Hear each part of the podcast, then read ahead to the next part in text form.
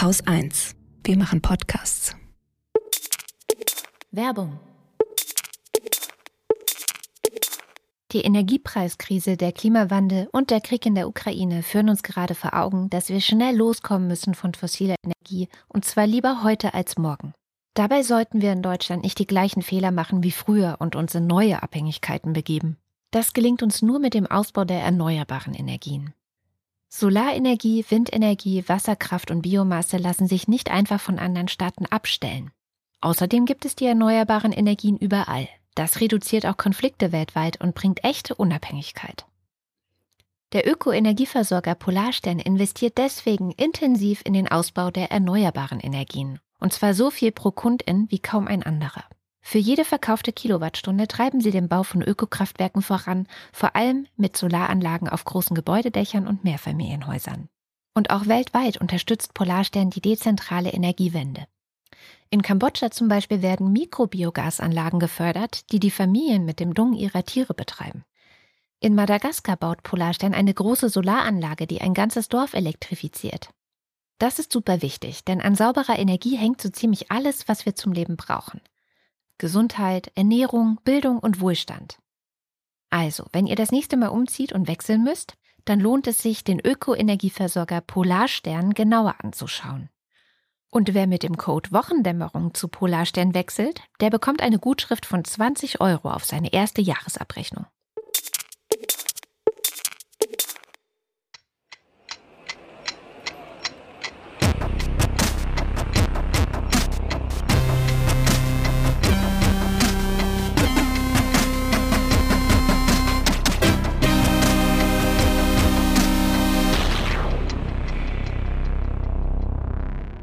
Willkommen zur Wochendämmerung vom 3. Juni 2022 mit der Queen, Polen und dem Rechtsstaat, der Ukraine, der Türkei und Syrien und der NATO und Griechenland. Moment.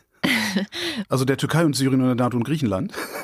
Russland, Spaß mit Profifußball, Greenwashing, dem Börsenticker, Shamjaf zum Booker Prize, Katrin Rönecke, einer guten Nachricht, dem Limerick der Woche und Holger Klein. Ich dachte, ich fange mal mit der Queen an. Wir reden so selten über die Queen.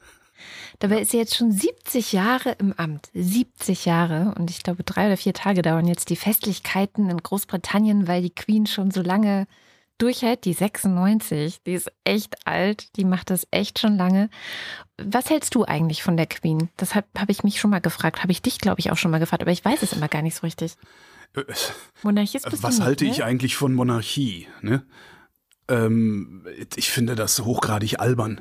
Also Mhm. ich finde es wirklich hochgradig albern. Ich finde es ganz witzig, dass da so ein Land irgendwie so eine Figur hat, hinter, hinter der es sich möglicherweise versammeln kann, aber das ist ja, ist, also nee, also ich finde Monarchie, also das, dieses Stück Land wurde mir von Gott gegeben und dann auch noch die Briten, dann, dann hat mir äh, The Lady of the Lake hat mir ein Schwert gereicht und jetzt gehört das alles mir. Ihr habt doch nicht mehr alle Tassen im Schrank, Freunde. Nein, nein, ich bin schon Republikaner und das bin ich auch wirklich äh, durch und durch. Also ich finde solche Monarchie, ich finde ja schon Präsidialsysteme fragwürdig. nee, also ja, nein. Mhm. Aber nee, ich muss muss nicht, muss nicht, aber es hat, es hat natürlich einen gewissen Unterhaltungswert und es kostet ja nicht mein Geld, sondern das Geld der Briten. Von daher. Genau, und ich muss sagen, ich habe einen äh, Artikel diese Woche im Economist gelesen, der mich abgeholt hat, in dem Sinne, dass er ganz gut dargelegt hat, dass die Queen eigentlich so momentan das Einzige noch ist, worauf sich die Briten einigen können. Also sie sind irgendwie so gespalten in Brexiteers und Remainers, ja, also die, die irgendwie raus wollten aus der EU und die, die bleiben wollten. Und das ist wohl auch bis heute noch so, dass das so sehr bestimmend ist, auch für die Identität von Briten. Aber die Zustimmung der Queen ist über alle Lager hinweg ähm, relativ gleich.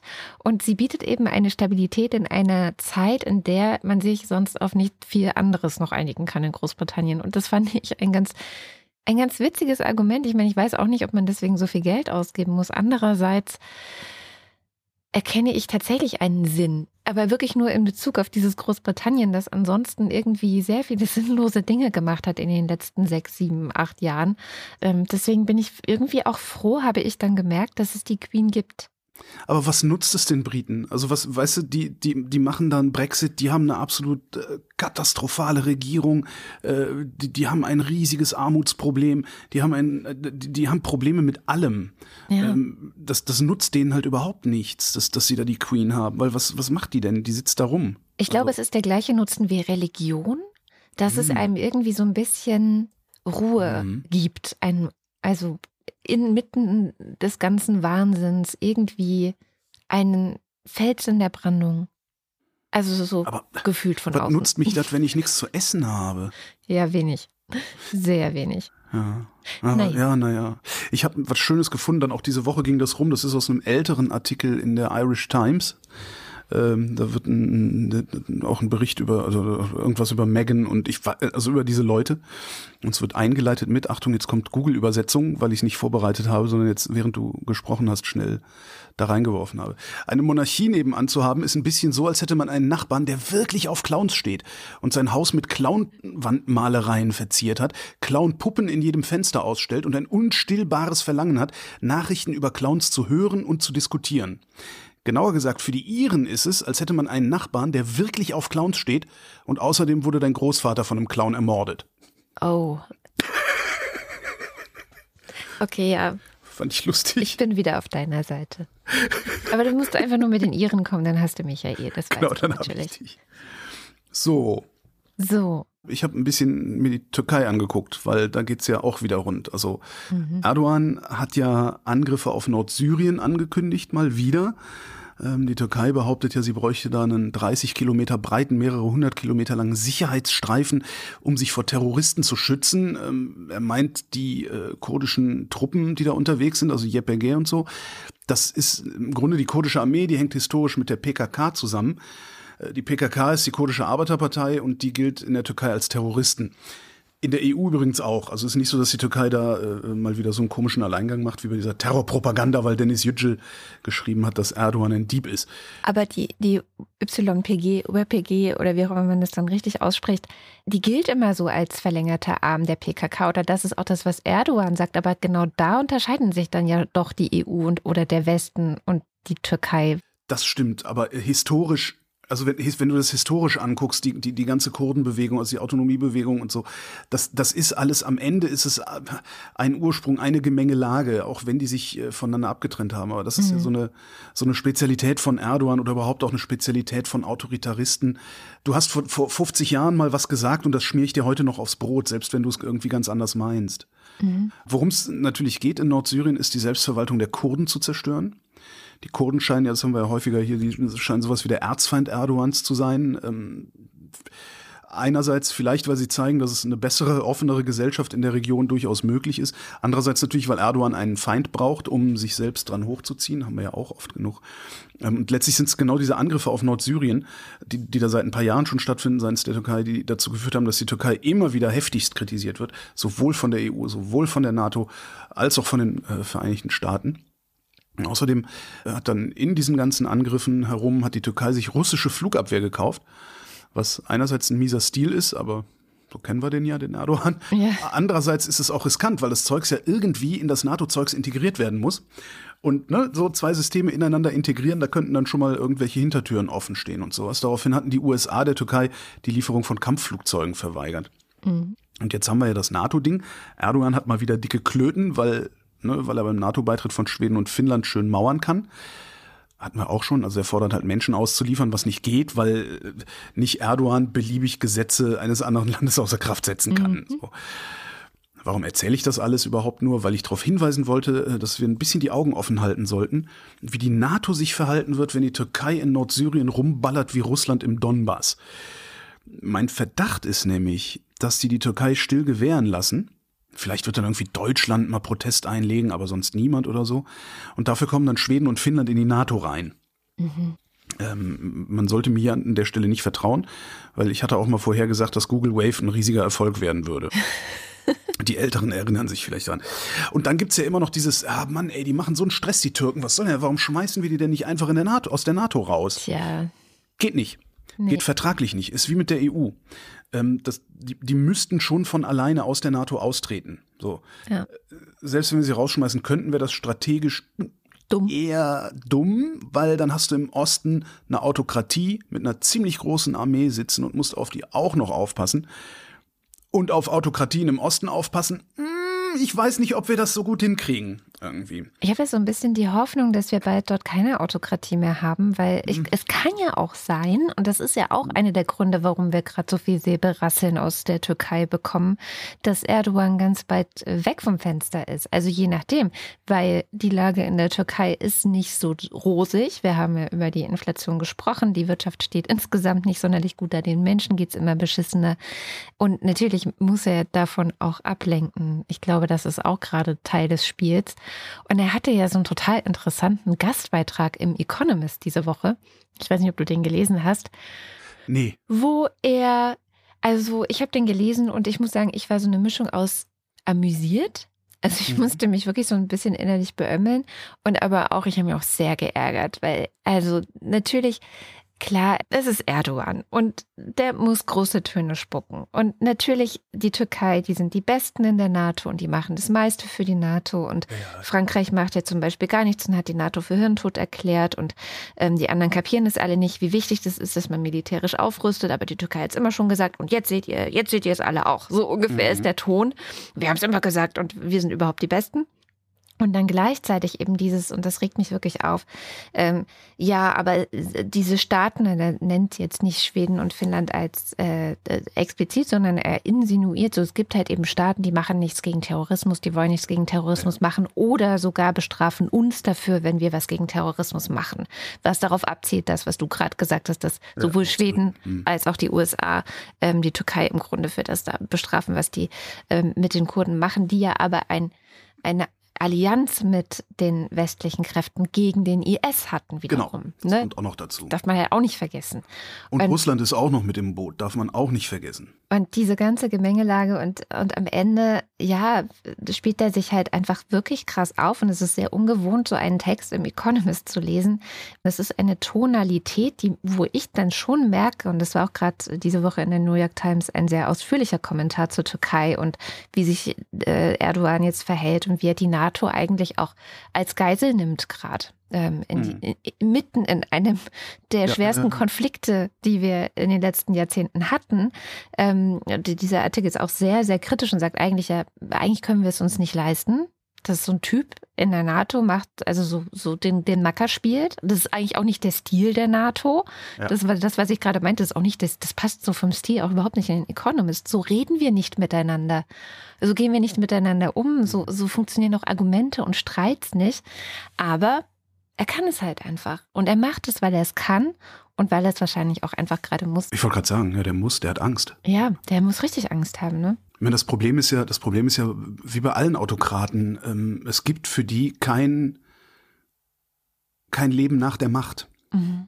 Was, was will denn Erdogan machen? Also was, ja, der, der kann doch, also der kann doch nur hoffen, dass wenn er abgewählt werden sollte, dass er dann nicht vor Gericht kommt ähm, und vielleicht irgendwie, äh, weiß ich nicht, in, irgendwo, äh, weiß der Geier, irgendwo einen, einen Alterssitz kriegt, äh, wo er in Ruhe gelassen wird. Aber der, der kann doch noch nicht mal mehr, der kann doch nicht mal mehr ins Ausland fliegen, jedenfalls nicht überall hin, ohne dass er da im Zweifelsfall mal festgenommen wird. Ja. Also das ist ja so ein bisschen das Problem bei all diesen Leuten. Was mir, was mir auch noch aufgefallen ist bei dieser syrischen Sicherheitszone, ist jetzt mal völlig, völlig äh, von konkreten Ländern mal abgesehen. Kann das sein, dass so eine Sicherheitszone, immer wenn ein Land sowas machen will, egal was das ist, also ob jetzt ne, Russland, mhm. ob die Türkei, ob Israel eine Mauer baut oder so, mir kommt das so vor, als würden solche Sicherheitszonen immer nur auf dem Land anderer Leute eingerichtet werden, aber nie in dem Land, das die Sicherheit haben will. Yep. Weil man könnte ja auch sagen, ja gut, wir, na dann, dann entvölkern wir jetzt einfach 30 Kilometer hier Türkei und machen da die Sicherheitszonen. Könnte man ja auch machen. Es ist unglaublich, das ist exakt das, was mich auch an dieser ganzen Argumentation, also vor dem Ukraine-Krieg gab es ja wirklich auch noch live im Fernsehen, im deutschen Fernsehen solche Leute, die, ja, man muss das schon verstehen, dass Russland da die Ukraine so sozusagen als, als Pufferzone ähm, zum ja. Westen und zur NATO haben will. So, was? Mit welchem Recht eigentlich? Wieso muss ich das verstehen? Ich muss das nicht verstehen. Also, so. So. Ja. so. Und jetzt kommt's. Jetzt ne? kommt's. Türkei. Mhm das Problem mit der Türkei, das ist, das ist ein größeres. Also es, ne, es gibt das NATO-Problem. Also die Türkei macht, die Türkei macht Stress. So. Äh, vor allen Dingen macht sie Stress mit Griechenland. Ne? Mhm. Die Türkei hat Streit mit Griechenland und da habe ich dann mal gedacht, ich schlag mal nach, warum eigentlich, weil was ist denn da? Ne? Ich kann mich dran erinnern, dass bei mir ein Trainer im Fitnessstudio damals als äh, Olympischen Spiele in Griechenland waren und die so Probleme hatten, die Bauten fertigzustellen und so, sagte der Trainer, der, der war Grieche, sagte, ey, wenn das losgeht, behaupte ich, ich bin Türke. was für einen Griechen irgendwie was ganz Besonderes sein muss, sowas, mhm. sowas zu sagen. Na, jedenfalls habe ich das dann mal nachgeschlagen, stellt sich raus, man kann das äh, nur relativ schwierig einfach so nachschlagen, weil das ist ein ziemlich großer, ziemlich äh, alter Komplex. Aktuell geht's äh, beim Streit äh, zwischen Griechenland und der Türkei um Gebietsansprüche in der Ägäis. Also die Türkei, die stellt die Souveränität einiger griechischer Inseln in Frage weil da Gasvorkommen vermutet werden. Also der aktuelle Streit geht um Gas. Die Türkei sucht fröhlich nach Gas und Griechenland sagt raus aus unserem Vorgarten und sagt gleichzeitig den USA, hör mal, solange die hier in unserem Vorgarten unterwegs sind, liefert ihr auch bitte keine Kampfflugzeuge an die, weil die Türkei äh, zusätzlich auch noch rumstresst, nämlich indem sie immer mal wieder den griechischen Luftraum über den betroffenen Inseln verletzt, einfach nur um zu sagen, so hier, ihr könnt uns überhaupt nichts. Mhm. Außerdem unterstellt die Türkei Griechenland eine Hetzkampagne. Was bei Autokratien ja immer ein ganz guter Hinweis darauf ist, dass sie selbst im Unrecht sind. So, und das ganze Ding lässt sich zurückverfolgen, und zwar in die 1930er Jahre. Damals hatte Griechenland seine Hoheitsgewässer ausgedehnt von drei auf sechs Seemeilen. Hm? Ausdehnung schafft Anspruch. Die Türkei hat es in den 1960ern nachgezogen und Griechenland hat sich das Recht vorbehalten, das Ding sogar auf zwölf Seemeilen auszudehnen. Daraufhin hat die Türkei gesagt, wenn ihr das macht, dann sehen wir das als Kriegsgrund an. Weil die Türkei auch nicht einsieht, Hoheitsgewässer davon abhängig zu machen, auf welchem Festlandsockel sich Gebiete befinden, was eigentlich internationaler Standard ist. Die Türkei hat das passende Seerechtsabkommen aber nicht unterzeichnet und verlangt vielmehr, dass immer von der Küstenlinie des Festlandes ausgegangen werden soll. So, die Griechen haben daraufhin äh, nur in, in die andere Richtung, äh, in Richtung Westen, ihre, ihre Zwölf-Meilen-Zone geschaffen, Richtung Türkei nicht, weil damit würden die halt auch ein paar Meter an die Türkei ranrücken irgendwie. Und das Problem der Türkei insgesamt ist, dass sie am liebsten das gesamte östliche Mittelmeer für sich beanspruchen würde. Und da gibt es dann noch ein Problem. Und eins dieser Probleme ist Zypern. Zypern liegt südlich der Türkei. Die Türkei hält Nordzypern seit den 1980er Jahren völkerrechtswidrig besetzt, nachdem es in den 1970ern da einen Putsch gegeben hatte. Jetzt gibt es südlich von Zypern Gas. Das gehört eigentlich der Republik Zypern. Das ist der südliche Teil Zyperns, der auch international anerkannt ist. Der nördliche Teil nicht. Das einzige Land, das Nordzypern als Land anerkennt, ist die Türkei. So, und die Türkei beansprucht aber diese Gasfelder für sich, weil es wiederum relativ nah an der Türkei liegt und verlangt mindestens eine Umsatzbeteiligung für Nordzypern.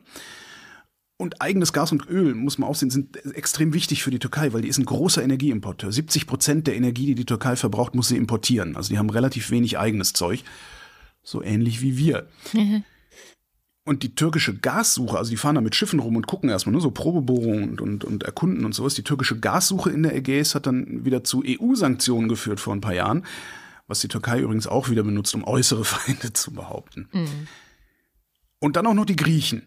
Ja, also die ganz ohne Gas, wie ich eben gesagt habe, mit äh, Seerecht bis auf ein paar Meter an die Türkei ranrücken würden. Und wenn man sich die Türkei so ansieht, hatten wir ja eben und hier in der Sendung häufig schon mit ihrem ständigen Minderwertigkeitskomplex und gleichzeitig diese Hegemonialansprüche und, und ständige Suche nach irgendwie äußeren Feinden, dann ist so eine Haltung sogar verständlich, finde ich, dass die Türkei sagt, nee, ihr kommt hier nicht ran. Mhm. Ja? Also ich verstehe das. Ich sage nicht, dass ich das, das billig. Ich finde das sogar sehr, sehr albern. Also, mhm. Weil, weil einerseits, andererseits lernen wir ja gerade, dass das 19. Jahrhundert lange noch nicht vorbei ist. Ja. Womit wir dann auch im 19. Jahrhundert angekommen wären, weil das ganze Ding ist noch ein Tick älter. Ähm, älter? Die Kloppereien aus dem 19. Jahrhundert lasse ich jetzt mal aus, weil das habe ich dann auch nicht mehr geschafft, mir das auch noch irgendwie reinzuziehen und runterzubrechen. Also Anfang 20. Jahrhundert, damals gab es noch das Osmanische Reich, das war in der Auflösung begriffen.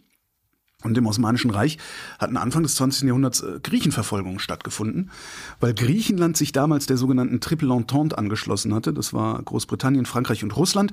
Und die waren Feinde des Osmanischen Reichs und der sogenannten Mittelmächte, unter anderem Preußen. Und die hatten halt Angst vor so einer fünften Kolonne Griechenlands. Ne? Das ist das eine. Begünstigt worden war das damals, weil auch damals schon mindestens ein Teil der Türken von einem ethnisch reinen Nationalstaat geträumt hatte. Ne? Das heißt, äh, am Ende ist mit den Griechen im Grunde das gleiche passiert wie mit den Armeniern, hm. bloß in einem etwas kleineren Maßstab, aber trotzdem, es gibt sehr viele unterschiedliche Zahlen, zwischen 100 und 500.000 Toten, da schwanken die Angaben wirklich sehr. das war in der Türkei, beziehungsweise im, im anatolischen Teil des Osmanischen Reiches, so muss man es nennen. Also das, was dann später zur Türkei geworden ist, so im Großen und Ganzen. Es gab also die türkischen Griechen. Oder waren es griechische Türken? Egal. Ähm, und es gibt aber noch ein Land, Griechenland. Ja. Das ist dann gegen den anatolischen Teil des Osmanischen Reichs, was wie gesagt dann die Türkei geworden ist, das ist in den Krieg gezogen, hat seinerseits Massaker verübt. Darauf haben die Türken dann mit Massakern geantwortet. Und am Ende haben die Türken das Ding aber gewonnen. So, das Osmanische Reich war eh nicht mehr. 1924 gab es dann Verträge mit Zwangsumsiedlung zwischen der Türkei und Griechenland.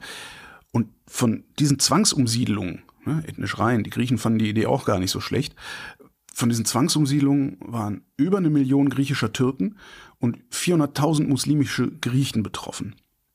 Und problematisch ist dabei dann, dass die Drangsalierungen von Griechen in der Türkei, da sind ein paar übrig geblieben, die sind immer weitergegangen. Berufsverbote, besondere Steuersätze und sowas. Sodass bis 1992 fast keine Griechen mehr in der Türkei gelebt hatten. Gerade mal zweieinhalbtausend waren da noch. Die Griechen haben sowas auch mit den Türken gemacht waren damit nicht ganz so erfolgreich, so dass die türkische Population in Griechenland wesentlich größer ist als umgekehrt. Also da sind sie noch sechsstellig. Sie könnten noch größer sein, wenn nicht viele ausgewandert wären. Man gibt da so Geburtenzahlen, Projektionen und so, aber wir bleiben bei sechsstellig. Und so einigermaßen eingerüttelt hatte sich das im Grunde dann erst wieder in den 1950er, 60er Jahren, wo sie dann aufgehört haben, sich gegenseitig zu drangsalieren. Ich fasse zusammen. Die Türken und die Griechen haben einander bis vor 60 Jahren derart tiefe Wunden zugefügt, dass sie bis heute nicht wirklich verheilt sind hm. und gleichzeitig auch immer wieder aufgerissen werden, zuvorderst von der Türkei, die gerade mal wieder erklärt hat, dass Griechenland ja eigentlich gar nicht satisfaktionsfähig ist und man mit denen ja gar nicht reden muss. Währenddessen bleiben die Griechen bockig, ja. wäre ich auch. Aber gelöst kriegst du das Ding auf diese Weise nicht, sondern ich glaube, die Lösung ist, dass die Türkei eine demokratische, offene Gesellschaft werden muss, ja. die sich vor allen Dingen von ihren nationalistischen Hegemonialansprüchen verabschiedet. Weil was die, die Türken haben eine ganz interessante Form des Expansionismus. Also sie breiten sich nicht aus, aber die wollen überall reinreden. Das ist, mhm. ist äh, auch nochmal ganz interessant. Also über die Türkei kann man sehr viel lernen. Äh, oder durch die Türkei kann man sehr ja. viel lernen. Die, also im Grunde müsste die Türkei hingehen, weil die Türkei ist in dieser ganzen Angelegenheit der Stärkere das ist das größere Land, stärkere Militär, ähm, so. Die müssten eigentlich, müssen die von der Autokratie weg, von den Hegemonialansprüchen weg. Und ich glaube, dann könnte man sagen, also passt mal auf, liebe Griechen, lass mal reden. So, und dann würde man halt die Griechen äh, in die Verantwortung nehmen. Dass man einfach sagt, so, wir sind jetzt, so, mit uns kann man jetzt reden, jetzt redet mit uns und dann gucken wir mal. So ein bisschen erinnert mich das, was da passiert, natürlich äh, auf eine etwas andere Weise, weil es hier stärker um Territorialansprüche geht als um Religion äh, erinnert mich das ein bisschen an den Nahostkonflikt auch. Mhm. Wo, ich, wo ja auch eigentlich klar ist, dass der Stärkere sagen muss, so wir, wir reden jetzt und der Schwächere dann in Zugzwang ist. Ja. Und das mit diesen demokratisch offenen Gesellschaften und keine Hegemonialansprüche, das wäre übrigens auch, bevor sich jetzt wieder irgendwer aufspulen und sagt, na, hackt ihr auf den Türken rum. Ja, zu Recht. Äh, das wäre für jedes andere Land oder so ziemlich jedes andere Land wäre das übrigens auch wünschenswert. Ne? Selbst für Deutschland wäre es wünschenswert, Hegemonialansprüche fahren zu lassen die wir durchaus auch haben und in, auf EU-Ebene durchsetzen. Ja, äh, ja? Genau. Allerdings nicht, also nicht positiv, sondern negativ. Ne? Wir sagen nicht, wir wollen das, sondern wir verhindern so lange, bis wir haben, was wir haben wollten. Ja, das stimmt. Aber es ist ja auch tatsächlich etwas, was Erdogan gerade versucht, in der NATO zum Beispiel. ja, aber, aber so plump. Da sind wir dann schon ein bisschen eleganter, glaube ich. Oder wir kriegen es nicht so sehr mit wieder. Das war meine Zusammenfassung. Darum hassen die Griechen und die Türken sich. Und ähm, ich musste dafür so viel lesen für diese drei Sätze, dass ich kaum zu anderen Themen gekommen bin für diese Sendung. Ich hoffe, es hat trotzdem geholfen. Ja, voll. Und vor allem, weil es eben auch so komplex ist. Ich habe auch, äh, wo du gerade sagtest, dass es ja auch so eine Art von autoritären Regimen ist, dass sie äh, versuchen, in anderen Teilen der Welt auch noch mitzumischen. Da gab es gerade eine Studie diese Woche ein, oder ein Report ähm, einer Non-Profit-Organisation aus den USA, die heißt Freedom House. Und die haben untersucht, äh, wie viele versuchte Tötungen andersdenkender Menschen es jeweils über die Staatsgrenzen hinaus durch autoritäre Regime gab. Und sie sind auf eine Zahl gekommen, 735 Vorkommnisse mhm. gab es zwischen den Jahren 2014 und 2021, also sieben Jahre. Also kann man so ein bisschen Pi mal Daumen rechnen, 100 pro Jahr. Versuchte Ermordungen, also von zum Beispiel JournalistInnen oder Oppositionellen oder RegimegegnerInnen. Und allein ein Drittel der, dieser versuchten Morde geht auf äh, das Konto von Russland. Aber es gibt auch noch diverse andere Staaten und unter anderem ähm, wird auch die Türkei hier aufgezählt, dass sie eben versuchen, ähm, schon äh, auch über die eigenen Grenzen hinaus noch äh, Leute zu erwischen oder ja. dann wenigstens festzunehmen oder zurückzuholen oder oder oder und Druck zu machen. Und ich fand das in dem Zusammenhang jetzt nochmal ganz interessant, weil es eben nicht genügt, im eigenen Land die Leute zu unterdrücken. Offensichtlich genügt es nicht mehr, sondern man spricht da von transnationaler Repression, die da mhm. stattfindet. Und dass das ein Thema ist auch, zumindest ähm, sagt Freedom House das und tatsächlich würde ich mich dem auch anschließen, das noch sehr unterbelichtet ist so in den internationalen Beziehungen. Also wir hatten einen ziemlichen Stimmt. Aufschrei das war aber auch der erste, an den ich mich erinnern kann, äh, als Annalena Baerbock frisch Außenministerin war und es dann ähm, diese Verurteilung im Tiergartenmord-Zusammenhang mhm. gab. Ne? Das war tatsächlich eines der ersten Male, dass ich mich erinnern kann, dass eine deutsche Regierung, ein deutsches Regierungsmitglied so deutlich gesagt hat, so jetzt reicht's. Und dann hat sie ja auch die äh, Diplomaten ausgewiesen, wenn ich mich richtig erinnere. Also da passiert so ein bisschen was, aber es muss halt immer auch so Leute geben wie Annalena Baerbock, die ja eben auch wirklich ähm, viel mit dem Thema Völkerrecht zu tun hatte, damit da mal was passiert, weil sonst merken wir es auch oft gar nicht. Ja, weil vor allen Dingen, das, also was wir ja merken, das sind so diese Drohnenmorde, die die USA äh, jahrelang gemacht haben. Mhm. Ähm, aber das ist ja nochmal noch mal eine andere Klasse von, von Übergriff. Weil so transnationale Repression ist das ja wieder nicht, sondern es ist ja im Grunde sind das ja kriegerische Akte, mhm. die da stattfinden, auch wenn sie ungerne Krieg genannt werden. Stimmt. Ja. Zum Thema habe ich auch noch nicht so.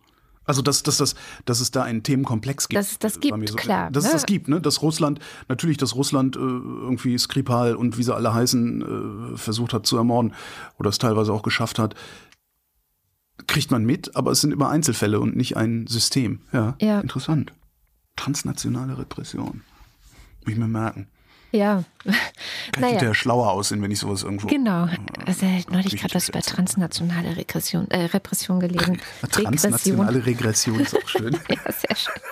Wobei ich oft das Gefühl habe, dass genau das stattfindet, aber ja. Äh, ja. Gucken wir mal in die Ukraine. Ich meine, ich bin immer so ein bisschen zögerlich über die Ukraine also über irgendwelche aktuellen Kriegsgeschehnisse zu sprechen, weil ich immer das Gefühl habe, ja, dann rede ich jetzt hier in der Wochendämmerung freitags darüber und dann ist genau. Samstag die Lage völlig eine ganz, eine ganz andere und so. Aber was man ja immerhin vielleicht machen kann, ist so ein bisschen die Perspektive der vergangenen Woche nochmal zusammenfassen. Und ich bin ehrlich gesagt in die Woche gestartet mit extrem vielen Nachrichten über Zusagen von Waffenlieferungen, sowohl aus Deutschland als auch aus den USA, mhm. die in die Ukraine gehen sollen, die erstmal sehr vielversprechend klangen. Und dann geht man aber raus. Also es gab heute irgendwie auch eine aktuelle Liste zum Thema Waffenlieferungen bei der Tagesschau, wo dann in jedem zweiten Satz noch dazu äh, geschrieben war, Deutschland will liefern. Und ich habe ja, ja. langsam das Gefühl, dass das so ein bisschen ist, wie man auch Koalitionsverträge lesen muss. Ne? Es gibt einen Unterschied zwischen dem Satz, die Koalition will die Lage hm. der äh, Mittelschicht verbessern oder sowas, oder wir werden. Das äh, kommt auch daher, dass gleichzeitig ich auch in der Taz wieder diese Woche gelesen habe, was die Deutschen zwar alles liefern wollen, an Haubitzen und was weiß ich nicht alles, ähm, aber halt immer noch gar nichts an schweren Waffen geliefert haben. Mhm. Immer noch nicht. Und es wirklich sehr schwierig wird, so, also finde ich, für mich wird es von Woche zu Woche schwieriger, da doch zu verstehen, also eigentlich verstehe ich es von Anfang an nicht, aber dann noch irgendwie zu sehen, was, was machen wir denn eigentlich gerade? in der Ukraine. Da war ein schöner Artikel im Spiegel, leider hinter der Paywall. Mhm. Ähm, was haben wir schon geliefert und äh, was haben wir angekündigt zu liefern? Und die haben, die haben richtig, also die haben wochenlang recherchiert und, mhm. und Daten zusammengetragen und haben halt wirklich auch so Datenpunkte wie hier 250.000 Stück Anzündmittel Ah, ja. ja. Streichhölzer geschickt haben oder so. Wahrscheinlich. Aber der ist ganz schön. Können wir ja mal in die Shownotes tun. Vielleicht wird der ja irgendwann frei oder für diejenigen in der Hörerschaft, die äh, auf den Spiegel zugreifen können. Aber das fand ich eine schöne Übersicht, weil es einfach nur so Stichpunkte. Das, das, das, das, das, das, das. Mhm. Ja, aber genau. Und dann, was ich auch irgendwie so nach, also am Ende der Woche vielleicht auch ein bisschen resignierter das Ganze sehe, ist, klar, es gab jetzt irgendwie eine tolle Rede von Olaf Scholz. Zumindest sagt die SPD, dass es eine tolle Rede war. ähm, der, der, so ganz klar und auch herausgefordert durch März im Bundestag äh, nochmal klar gemacht hat, wie wichtig ihm das alles ist und so weiter. Oder auch Annalena Baerbock, die zum ersten Mal als Regierungsmitglied gesagt hat, oder das erste Mal, dass ein Regierungsmitglied gesagt hat, die Ukraine muss gewinnen. Das ist natürlich auch etwas, was irgendwie dann, darüber freut man sich dann schon, ne? Also, wenn dann mal jemand sowas sagt. Aber was ich nicht so schön finde, ist, dass wirklich sehr oft in gerade Talkshows oder im Radio, in politischen Debatten Leute von einer Kriegsfatigue sprechen, die auch fast schon so ein bisschen herbeireden, habe ja, ich das ja, Gefühl. Ja, das, genau so kommt es mir auch vor. Ähm, dass so die westlichen Staaten und die deutsche Gesellschaft und die EU und ähm, ja, insbesondere auch Frankreich und Deutschland äh, und Italien scheinen da ganz vorne dabei zu sein, langsam müde werden und eigentlich nicht mehr so richtig Lust haben auf diesen Ukraine-Krieg und was da so alles dranhängt. Und das finde ich, äh, ich möchte darüber gar nicht, weil ich sehe das nicht so. Ich sehe das tatsächlich nicht. Ich sehe nicht, dass irgendjemand, ähm, außer vielleicht einigen Intellektuellen und SPD-PolitikerInnen in diesem Land kriegsmüde sind. Ich glaube schon, dass die Unterstützung für die Ukraine nach wie vor sehr, sehr groß ist. Weil ich auch glaube, dass die meisten schon kapieren, warum das wichtig ist so. Meinst du? Also ich habe, ich habe, also das ist gerade das, was, was, was ich oft nicht so das Gefühl habe. Ich, also mir kommt es so vor, als würden die meisten Menschen nicht wirklich verstehen, warum das wichtig ist, dass die Ukraine da gewinnt. Also dass sie nicht verstehen, dass das ein Angriff auf, auf eine internationale Ordnung ist, der da stattfindet. Und wenn Russland dieses Ding auf irgendeine Art und Weise gewinnen sollte, und sei es nur, weil, indem es die Krim behalten kann, ähm, dann sind völkerrechtliche Verträge Makulatur weil jeder kann die einfach brechen, wie er Bock hat, ohne dafür irgendeine Konsequenz zu befürchten, außer dass vielleicht ein paar zigtausend seiner Bevölkerung bei draufgehen. Aber das ist so Typen wie Putin ja egal. Hm. Also ich habe nicht das Gefühl, dass das bei den Menschen angekommen ist, was das, was, was, was das ja, überhaupt also bedeutet, was ein völkerrechtlich bindender Vertrag überhaupt bedeutet. Ne? Weil dann können wir hingehen und können sagen, so Moment mal, jetzt erkennen wir einfach die Oder-Neiße-Grenze nicht an Polen, gib mal, gib mal, äh, wie heißt das da, Pommern zurück oder so solche Sachen könnten wir dann einfach machen und niemand könnte uns daran hindern. Ich weiß auch nicht, ob es notwendig ist, das in der Tiefe zu verstehen, aber ich glaube, die meisten verstehen intuitiv, dass es ein Angriff nicht nur auf die Ukraine ist. Und ich glaube, also ich hoffe, dass sie das verstehen. Ähm, und äh, ich habe, wie gesagt, vom ich habe nicht den Eindruck, dass es jetzt so viele Stimmen gibt, die sagen, nee, wir stehen nicht mehr hinter der Politik der Bundesregierung, die Ukraine zu unterstützen. Aber man, man möge mich da auch widerlegen. Was da ist ja dann auch nochmal die Frage, was ist denn eigentlich die Politik der Bundesregierung, die Ukraine zu unterstützen? Genau. Also wo, wo, wohinter steht man denn dann da, wenn man dahinter steht? Das ist ja so irgendwie. Man steht hinter vielen Worten. Ne? Also ich glaube, man steht hinter diesen Worten und aber was die Taten angeht, da ist so die Frage, ob man überhaupt mitbekommt, dass da so viel gar nicht passiert. Genau, also wenn du dir das im Deutschland-Trend anguckst, im aktuellen. Gibt es da einen? Da gibt es einen und äh, ich finde diese Zahlen irgendwie gar nicht so mutmachend. Äh, militärische Unterstützung der Ukraine äh, ist die Frage. Die Bundesregierung sollte eher zurückhaltend sein, um Russland nicht zu provozieren. Ah, da antworten 43 Prozent mit Ja und das sind plus drei Prozent im Vergleich zum April. Hm. Die Hälfte der Leute sagt nur noch, also 50 Prozent, äh, sehr eher entschlossen agieren, Härte gegenüber Russland zeigen. Aber ich muss sagen, als äh, Statistikerin sind diese plus drei Prozent können auch ja, noch nichts bedeuten. Ne? So. Und, und was ich, was ich aber, also mein, mein Eindruck ist ja, dass die Bundesregierung, insbesondere äh, die SPD, ähm, alles dafür tut, in Deutschland genau diese halbe halbe Stimmung aufrechtzuerhalten. Mhm. Ja, wir tun ja schon total viel und ne, weißt du dieses äh, ich bin ich bin ich bin echt nicht so zuversichtlich wie du. Tut mir leid. Ich bin also das, nicht zuversichtlich, weil ich ja sehe, dass die Politik nichts macht. Und ähm, ja. das ist das schon. Aber ich glaube schon, dass trotzdem die Menschen auf der Seite der Ukraine sind mehrheitlich. Das war eigentlich das alles, was ich sagen wollte. Die Westdeutschen übrigens. Äh, ja, eher zurückhaltend stimmt. Ost 58 Prozent, eher zurückhaltend West 40 Prozent. Stimmt, ja, das hatte ich auch gesehen, dass es da so ein äh, so einen Unterschied gibt. Ja. Aber es funktioniert halt leider auch ganz gut. Also es war auch diese Woche äh, längere Auseinandersetzung zum Thema Atomwaffen. Mhm. Und diese Drohung äh, Russlands mit den Atomwaffen, die ja nun auch quasi schon 100 Tage besteht, muss man ja auch mal sagen. Also wir haben schon 100 Tage ohne Atomschlag überlebt. Donnerwetter. Ja, obwohl es eigentlich fast von Anfang an schon im Raum stand. Naja, bisher habe ich eher, also eher häufiger Olaf Scholz damit drohen hören als Wladimir Putin, ehrlich gesagt. Naja, aber es ist schon so, dass in Russland, in den russischen Medien, da gibt es schon immer mehr Berichte, dass das da nicht selten auch im Fernsehen rauf und runter besprochen wird und man sich da auch echt äh, damit brüstet, dass man ja das ja jederzeit machen könnte. Und also da gibt es schon auch Sorgen, dass die russische Bevölkerung auf sowas gerade vielleicht vorbereitet wird. Ähm, und da finde ich es auch umso wichtiger zu sagen, Leute, das ist, das hat äh, der Manfred Lütz ganz schön bei Markus Lanz mal gesagt, die Atomwaffe ist in erster Linie eine psychologische Waffe. Und in erster Linie geht es darum, Angst zu machen. Und insofern funktioniert es gerade für Putin sehr gut, weil selbst Olaf Scholz offensichtlich sich Angst machen lässt davon. Uh, unabhängig davon, ob es jemals dazu kommen wird, dass die Waffe auch eingesetzt wird.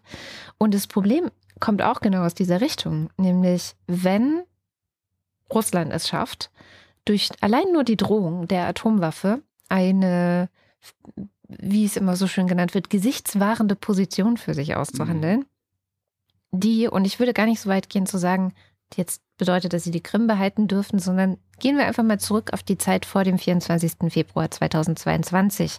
Ja, das ist ja so, glaube ich, äh, der kleinste gemeinsame Nenner, auf den sich viele Seiten gerade einigen können, dass Russland nicht mehr gewinnen darf, als es davor hatte weil es sonst nämlich tatsächlich als, ja, ach so, okay, ich kann hier einfach einmarschieren und dann drohe ich mit der Atomwaffe und dann kann ich einen Teil dessen, was ich da jetzt äh, besetzt habe, einfach behalten. Also das ist sozusagen. Minsk 3 sozusagen. Genau.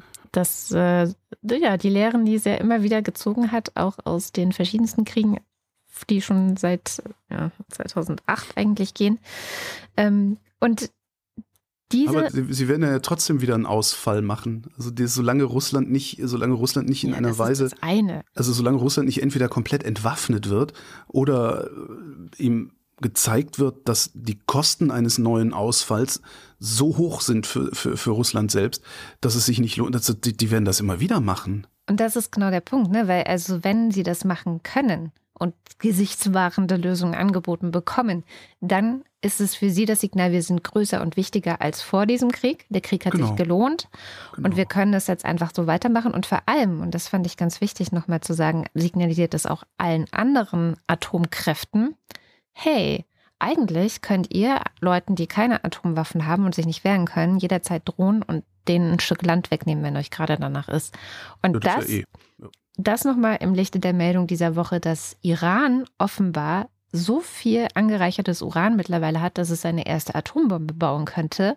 Ja, viel Spaß in dieser neuen Weltordnung.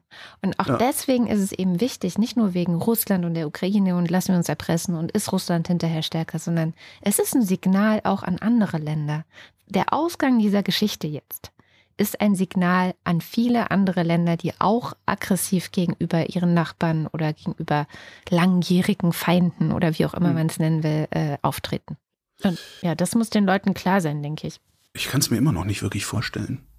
Also Nein, dass Ihnen das nicht klar ist, das ist mir klar. Also das weiß also, ich. Also okay, das ja, okay, nicht. Das, das du meinst, so, Ihnen so lang werden. denken Sie darüber wahrscheinlich nicht nach. Aber ja, das muss ja. man Ihnen sagen. Man muss Ihnen sagen, so, hey, es geht halt tatsächlich nicht nur um Russland, Ukraine und Europa oder wie auch immer, sondern das ist gerade ein, ein Säbelrasseln, das die ganze Welt betrifft.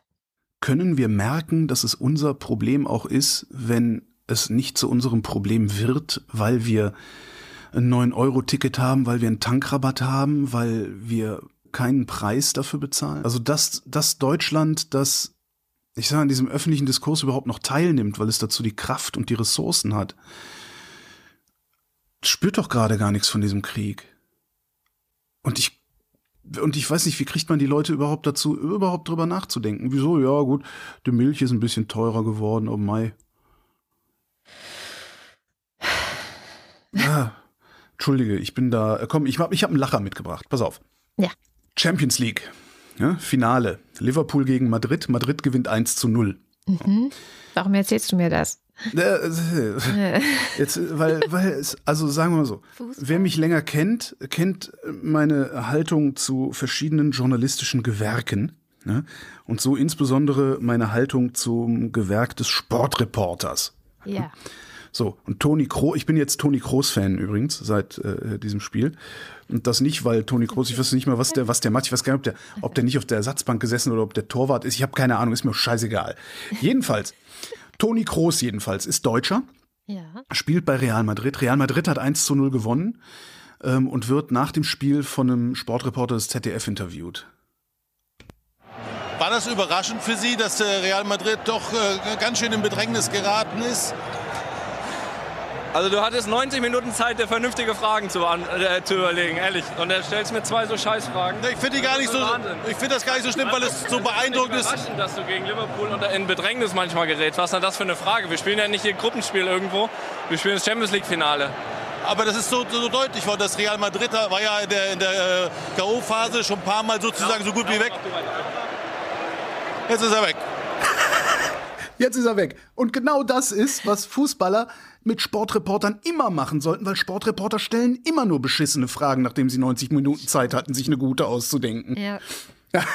Super, oder? das ist mal, das ist, muss man echt mal, und dann auch wirklich so diese, dieses piesepampelige, weißt du, diese angepisste von diesem Sportreporter, weil Sportreporter halten sich für total geile Leute.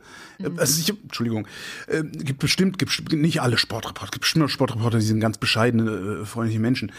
Ähm, dann irgendwie dann so angepisst zu sein, anstatt zu sagen, ja, ey, sorry, war wirklich eine dumme Frage, weil es war ja eine dumme Frage und das muss auch ein Sportreporter verstehen.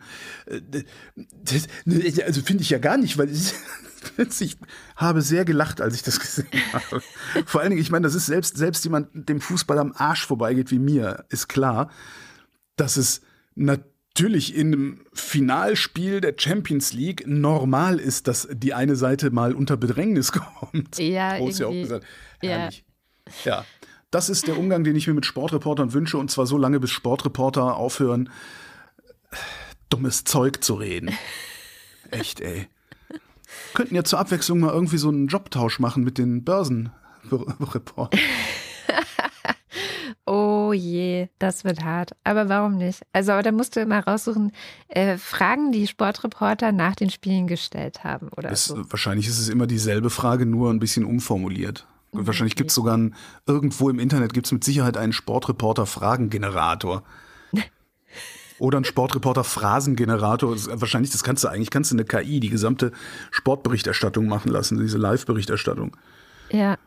Ja. Weil irgendeine Kamera sieht, wer wem den Ball zuspielt. Und das muss ja jetzt nicht ein hochbezahlter Sportreporter sagen, sondern kann ja auch irgendwie eine Sprachsynthese machen. Mhm. Groß zu Maradona oder so. Jetzt rasten einige aus. Maradona! Die 80er haben angerufen.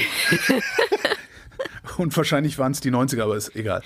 Wie kommen wir denn jetzt wieder zu unangenehmen Themen? Ich habe noch einen Rest Ukraine übrigens. Ja. Ähm, und zwar ist das eine, also Russland benutzt ja weiterhin den weltweiten Hunger oder die Drohung mit weltweitem Hunger als Waffe indem Russland die Getreideexporte aus der Ukraine blockiert, äh, also indem es die Häfen blockiert, worüber eigentlich die Getreideexporte laufen müssten. Ähm, jetzt versucht die Ukraine beziehungsweise auch die Europäische Union das Zeug irgendwie anderweitig da rauszukriegen, was zu aberwitzigen Staus an der rumänischen Grenze führt gerade. Und wenn Russland das Zeug halt nicht blockiert, dann klauen sie es halt einfach und schaffen es nach Russland und verfressen es selbst oder was sie dann damit machen.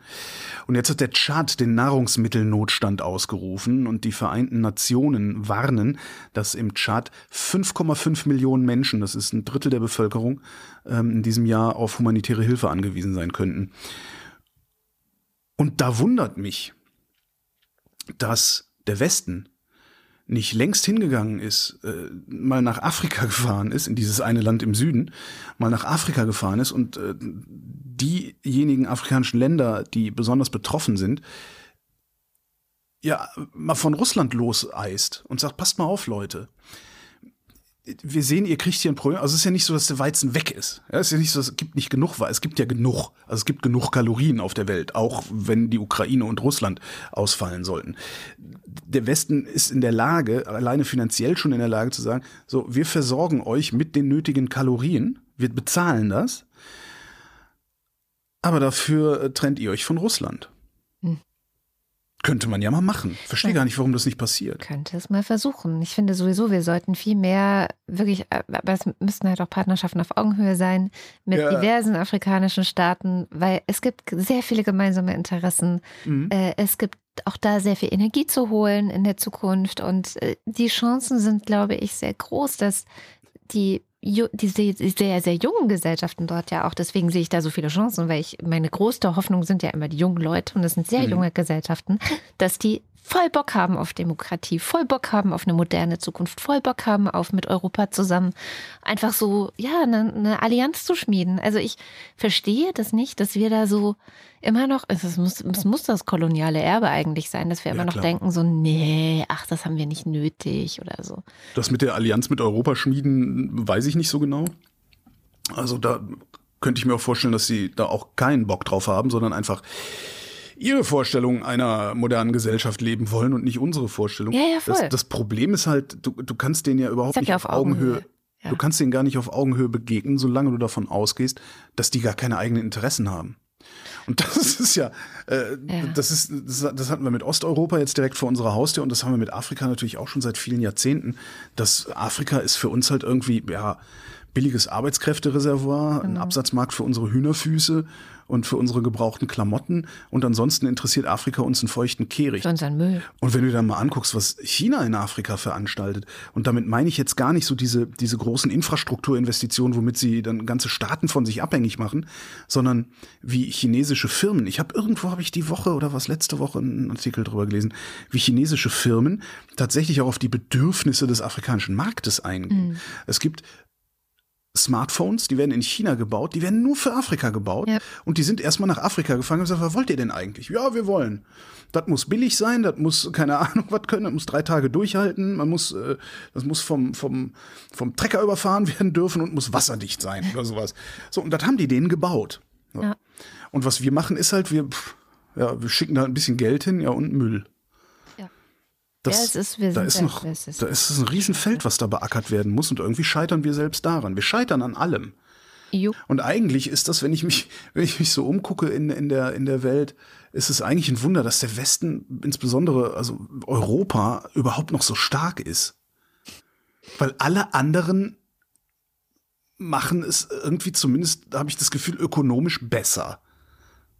Ah ja, Natürlich da- auch Quatsch, aber Es ist auf jeden Fall Quatsch, aber da war ja diese Woche auch wieder eine dieser Nachrichten, oh oh, Deutschland ist kein äh, interessanter Standort mehr für Investitionen und für also für ausländische Investitionen, für ausländische Firmen, um sich hier auch niederzulassen. Und einer der Hauptpunkte übrigens, also neben all dem ganzen Behördenwahnsinn, den wir hier gerne auch mal betreiben, ähm, was ja die FDP dann wieder sofort äh, dankend aufgreifen kann, aber um einen Tankrabatt zu machen, was ja kein Behördenwahnsinn ist. ja.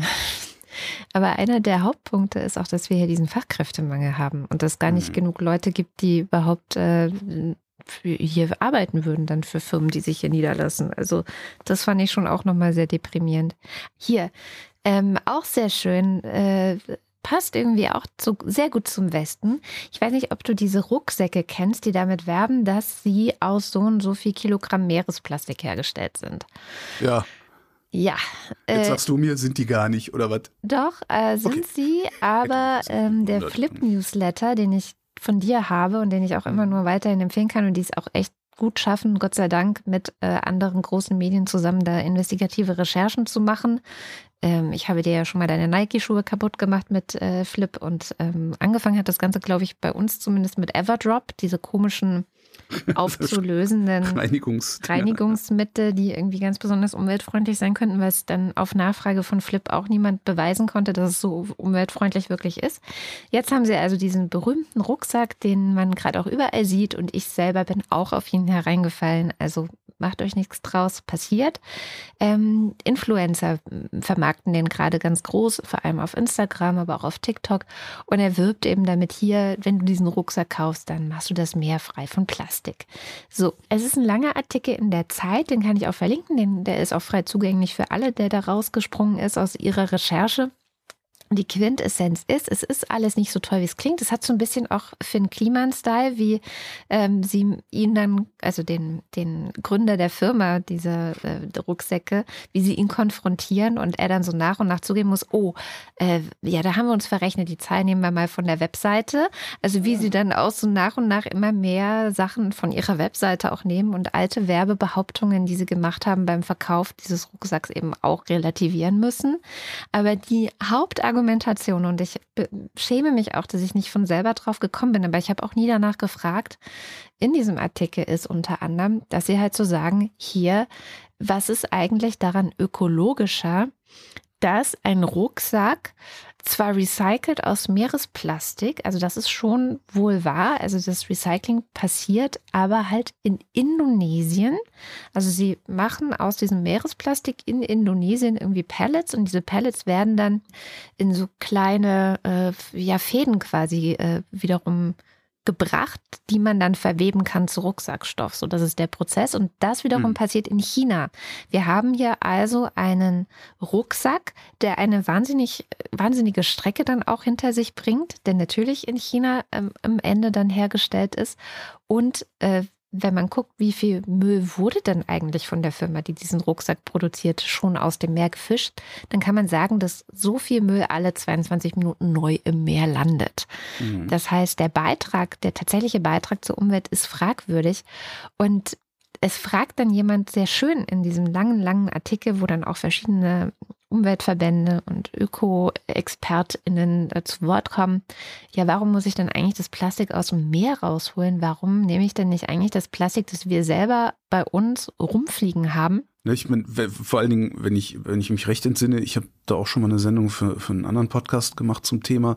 Äh, ich 80 Prozent des Plastiks in den Ozeanen wird über Oberflächengewässer eingebracht. Also genau. äh, das, das, heißt, du müsstest eigentlich kannst es aus fließenden Flüssen mit Netzen rausfischen ja. und dann Rucksäcke draus machen, oder? So ist es. Und das Nachdem es jetzt diese lange Flip-Recherche gab, will anscheinend das Unternehmen jetzt auch in Zukunft ähm, versuchen, dass sie dann eben auch in Flüsse gehen, bevor dann ähm, die Flüsse das Plastik überhaupt ins Meer bringen, mhm. ähm, weil das effektiver sein könnte. Sie haben sich nämlich nie die Mühe gemacht, und das ist auch interessant, im Gegensatz zu anderen Playern, die auch versuchen, eben naja, nachhaltiger zu wirtschaften, nachhaltiger zu produzieren, haben sie sich nie die Mühe gemacht, was eigentlich so der Lebenszyklus eines ihrer Rucksäcke wirklich für die Ökologie mhm. bedeutet. Also was der Vorteil tatsächlich ist.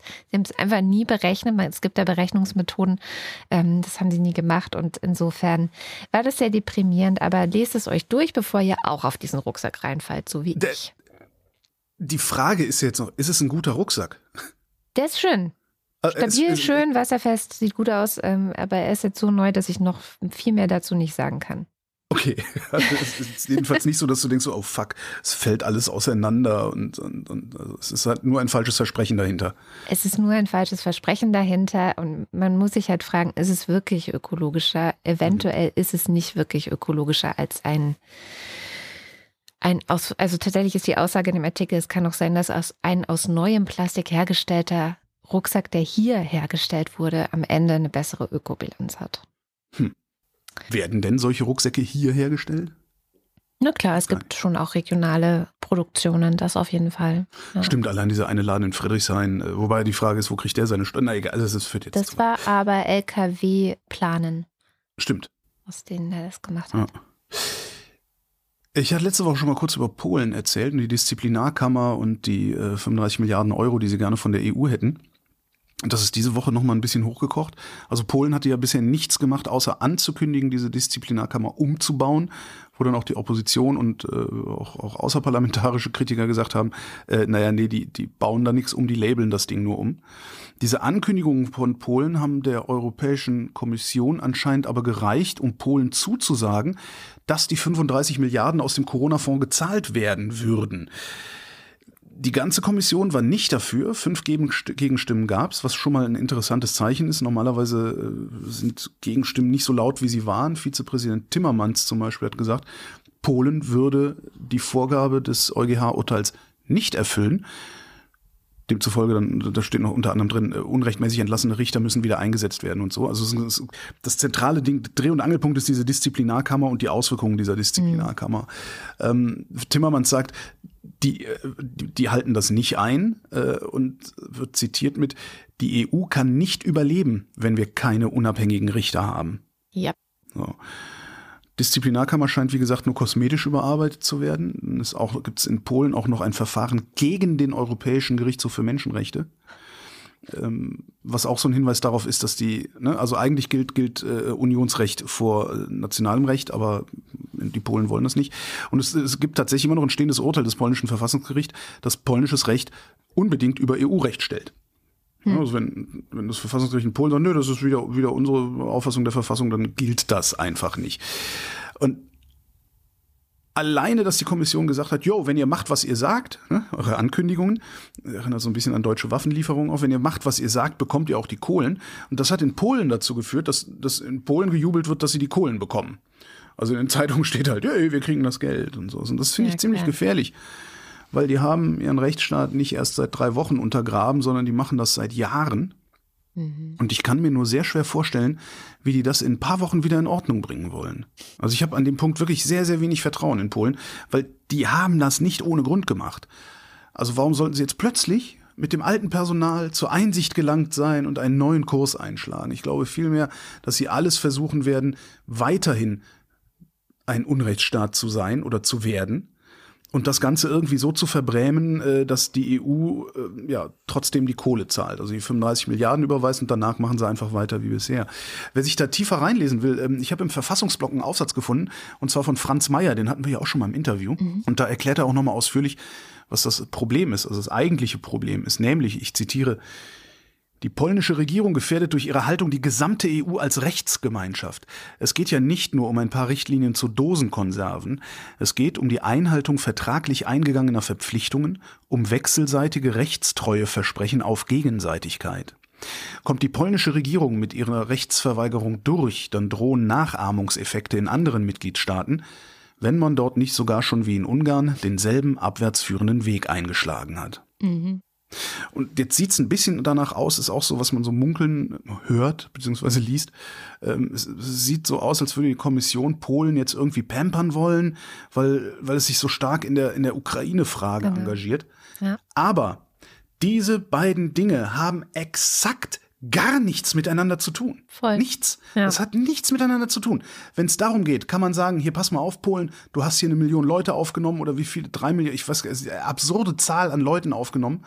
Äh, Das kostet alles ein Schweinegeld. Wir zahlen dir jetzt pro, pro Ukrainerin pro Nase 100 Euro pro Monat oder 500 oder irgendwie sowas, wenn es darum ginge.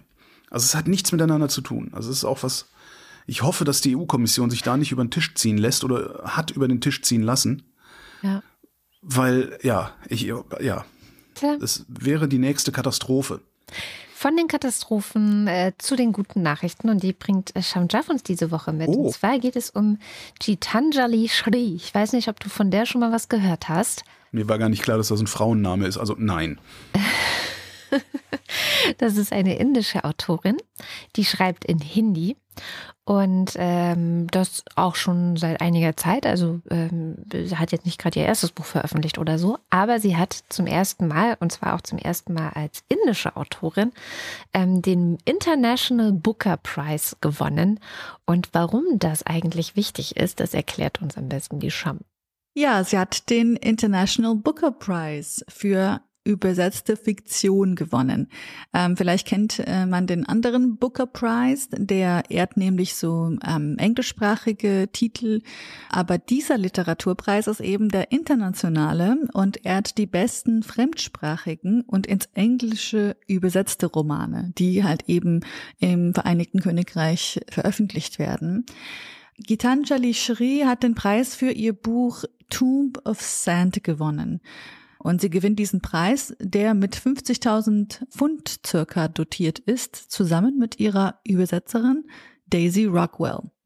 Worum geht es? Es geht um eine 80-jährige Frau, eine 80-jährige Inderin, die sich nach dem Tod ihres Mannes entschließt, ins benachbarte Pakistan zu reisen, das früher Teil des britischen Kolonialreiches war, und um ein Trauma zu lösen. Also sie hat so ein ungelöstes Trauma äh, von der Erfahrung der Teilung während ihrer Jugend und würde gerne dem noch auf den Grund gehen mit 80 Jahren und dabei beurteilt sie auch neu, was es bedeutet, Mutter, Tochter, Frau und auch Feministin zu sein. In einem Interview, das ich letztens geguckt habe beim indischen öffentlichen Rundfunk, da erzählt Shri, dass sie um die sieben bis neun Jahre für das Buch gebraucht hat. Und sie erzählt auch, wieso sie sich auf eine 80-jährige Frau konzentriert. Sie meint, und das hat mich sehr berührt, dass sie beobachtet hatte, dass ältere Menschen in ihrer Umgebung sehr oft als sehr passive Familienmitglieder gesehen werden, also Menschen, die nicht mehr wirklich am Leben aktiv teilnehmen. Und man würde dadurch fälschlicherweise annehmen, dass sie dadurch keine komplexen Gefühle oder Motivationen mehr haben würden. Und sie wollte eben diesen Stereotypen, wollte sie eigentlich mit dieser Geschichte bisschen abschaffen. Und die Jury von, vom International Booker Prize ähm, nennt das Buch einen sehr glänzenden Roman über Indien und die Teilung. Und ich zitiere, deren faszinierende Lebendigkeit und leidenschaftliches Mitgefühl Jugend und Alter, männlich und weiblich, Familie und Nation in ein Kaleidos kaleidoskopisches Ganzes Webe. Mein Gott, was für ein schwieriges Wort. Also waren total begeistert von ihr. Auf der nominierten Liste waren auch noch ähm, ja große Namen wie zum Beispiel die Nobelpreisträgerin Olga Tokarczuk von aus Polen, Claudia Pinheiro aus Argentinien, äh, Miyoko Kawakami aus Japan und auch Bora Chung aus Südkorea. Und für diesen International Booker Prize ist es auch total wichtig, dass wir ein bisschen auch über die Übersetzerin sprechen, denn das ist Daisy Rockwell. Und wenn man sich ein bisschen mit Hindi oder Urdu-Literatur auskennt oder wenn man gerne klassische Werke aus dieser Literatur, aus diesem Literaturgenre liest, dann kennt man sie. Sie hat zum Beispiel Falling Walls von Ashk ähm, übersetzt oder The Woman's Courtyard von Mastur. Und zu der Hauptprotagonistin, Gitanjali Shri ist selber 64. Sie wurde in Uttar Pradesh äh, geboren, also in Mainpuri dort und lebt heute in äh, Neu-Delhi. Und Tumpusan ist auch nicht ihr erster Roman. Das ist einfach nur der erste Roman, der jetzt so international sehr viel Aufmerksamkeit bekommt. Aber sie hat bereits drei Romane geschrieben, mehrere Kurzgeschichten und wurde auch schon in mehrere Sprachen übersetzt, darunter auch Serbisch und Koreanisch.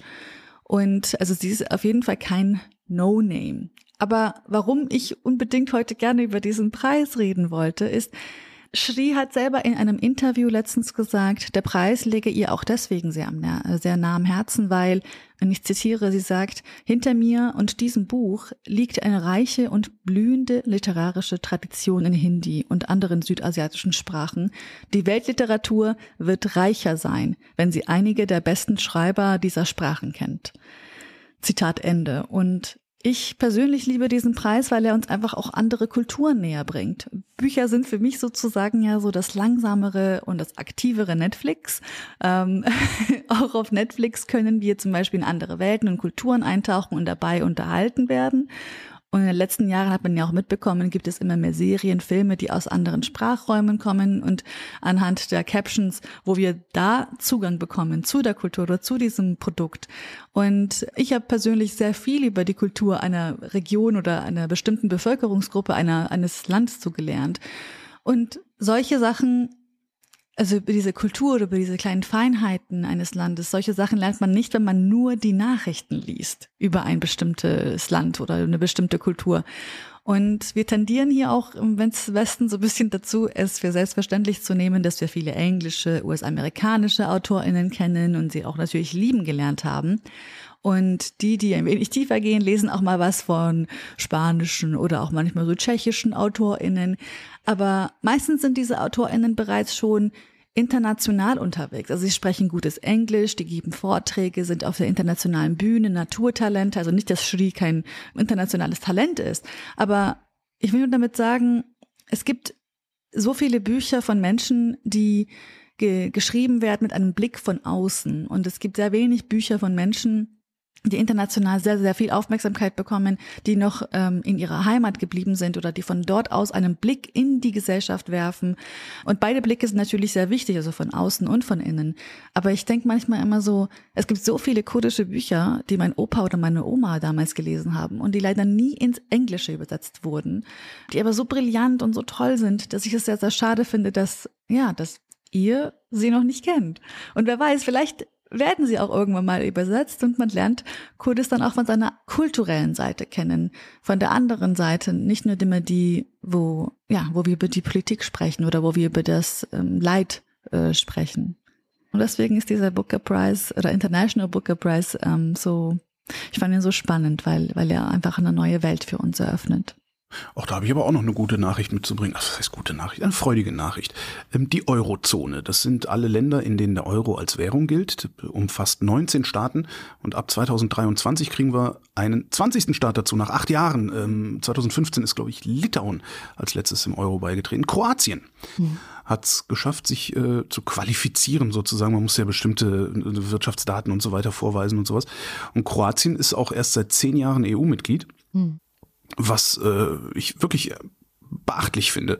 Also zehn Jahre nach EU-Beitritt äh, die Kriterien für, die, für den Euro geschafft zu haben. Das heißt, liebe Hörerinnen und Hörer, falls ihr nach Kroatien in Urlaub fahrt, weil riesiges Touristenland, keine Kuna mit nach Hause nehmen, weil nächstes Jahr ist da Euro. Ja, aber wahrscheinlich kann man sie noch eine Weile benutzen. Ja, ja, ich wollte nur, ich muss doch immer irgendwie, ich bemühe mich ja immer am Ende noch so einen Schlusssatz zu sagen, was mir meistens in die Hose geht, aber ich bemühe mich halt. Stets bemüht. Stets bemüht. Im Rahmen der ihm zur Verfügung stehenden Möglichkeiten. Ich habe gute Nachrichten auch noch mitgebracht und zwar Australien. Der erste indigene Richter wurde jetzt nämlich am australischen Supreme Court äh, benannt. Das gab es mhm. vorher noch nicht. Das ist ein großer Schritt für Australien beziehungsweise für die indigene Bevölkerung von Australiens, eben auch hier repräsentiert zu werden. Dann gleichzeitig auch, es gibt ja in Australien eine neue Regierung.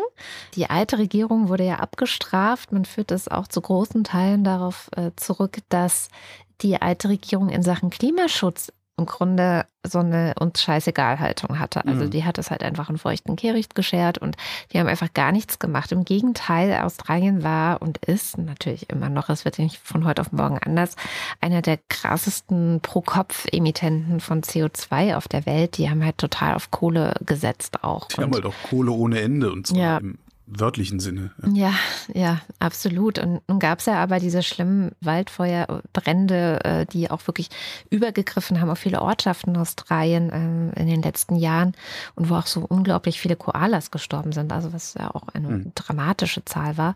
Und die Menschen. Weil die süß sind, meinst du? Weil die sehr süß sind, ja, und sich auch nicht wehren konnten. Ja. So Menschen können ja abhauen, aber die Bären sind halt verbrannt und das finde ich schon hart.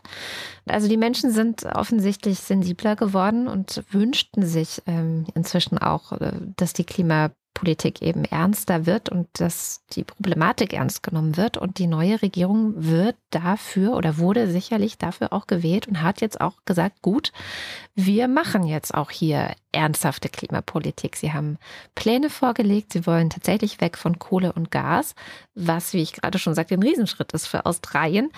Und die Ziele sind okay, würde ich sagen. Also sie sind jetzt natürlich, wir kennen es von uns selbst, nicht so, dass sie das 1,5 Grad Ziel erreichen werden. Aber immerhin sind sie jetzt nicht mehr auf dem 3-Grad-Weg, auf dem sie vorher waren, sondern das geht jetzt eher so in Richtung zwei. Und von daher ist es schon mal eine kleine Verbesserung und mal schauen, vielleicht, also ich habe ja immer noch so ein bisschen die Hoffnung, dass wenn äh, Staaten erstmal anfangen mit Klimapolitik und es ernst zu nehmen, dass es dann manchmal auch schneller geht, als man denkt, weil die Wirtschaft ja auch ein Interesse dann daran hat. Ja klar, sobald die sich darauf verlassen können, dass sie in 30 Jahren damit auch noch Geschäfte machen genau. können, bauen die um. Ja. ja. Rahmenbedingungen nennen und sowas. Ja. Genau. Und die dritte gute Nachricht aus Australien ist, dass es auch die erste indigene Ministerin dort gibt, und zwar die Ministerin für die Indigenen in Australien. Das ist jetzt ein eigenes Ministeramt. Und auch das, also hier äh, scheint es wirklich nach vorne zu gehen, ähm, weil Australien ja auch eine sehr lange, schreckliche Geschichte hat mit äh, seinem Umgang und Diskriminierung der indigenen Bevölkerung. Ein bisschen Hoffnung aus Australien jetzt mal diese Woche. Noch was Schönes kurz mal, könnt ihr euch durchlesen, das ist jetzt nur in Kürze. Es gibt ein Konsortium ukrainischer äh, und internationaler Anwälte, die bereiten gerade eine äh, riesengroße zivilrechtliche Klage gegen Russland vor, mhm. gegen private Militärunternehmer und Geschäftsleute, die die russischen Kriegsanstrengungen unterstützen, mhm. um eine finanzielle Entschädigung rauszuklagen für mhm. die Kriegsopfer. Was ich total super finde. Ja. Einmal, einmal überhaupt, weil ne, Russland, wirklich Russland auf den Sack gehen jetzt. Ähm, und vor allen Dingen, weil das hattest du in einer, in, in einer der letzten Sendungen mal so gesagt, ähm, dieses When they go low, we go high. Ja, mag sein, dass Russland äh, Gesetzesbrecher ist, äh, aber wir sind das nicht. Ja. So, wir, wir glauben an die Stärke des Rechts und nicht an das Recht des Stärkeren und darum verfolgen wir das Ganze auch ja. mit dem Recht. Und das ist eigentlich ist das ein sehr guter Ansatz. Führt im Zweifelsfall dazu, dass du auf eine Mütze kriegst, weil der Stärkere immer noch der Stärkere ist. Aber auch daran kann man ja was ändern und darum wird der Deutsche Bundestag heute Nachmittag dann auch das 100 Milliarden Euro Achtung, Anführungszeichen, Sondervermögen, falsch, das 100 Milliarden Euro Sonder, Achtung, Anführungszeichen, Vermögen beschließen, was natürlich eine Sonderverschuldung ist. Ähm, hoffe ich jedenfalls, weil sonst werden sie nämlich in fünf Jahren diese 100 Milliarden am Sozialsystem wieder rauskratzen und das kann in niemandes Interesse sein. Kommen wir zu den Limericks der Woche. Und es, es gab kein Limerick-Thema. Das äh, habe Ach, was, komm, ich echt? total vergessen, eines sozusagen festzulegen. Ich habe dann äh, in bilateraler Kommunikation mit unserem Wochendämmerungspoeten den Hm. Vorschlag gemacht, er könne ja über das Versagen bei dieser Wahlauszählung in Berlin oder generell Berliner Versagen ähm, ein Limerick schreiben, weil ich fand, das bot sich an und das hat er auch gemacht. Wochendämmerungspoesie. Limericks aus dem Papierkorb des Weltgeschehens. Dieser Limerick wird aufgrund einer Datenpanne in der Berliner Lyrikverwaltung ohne Titel ausgeliefert.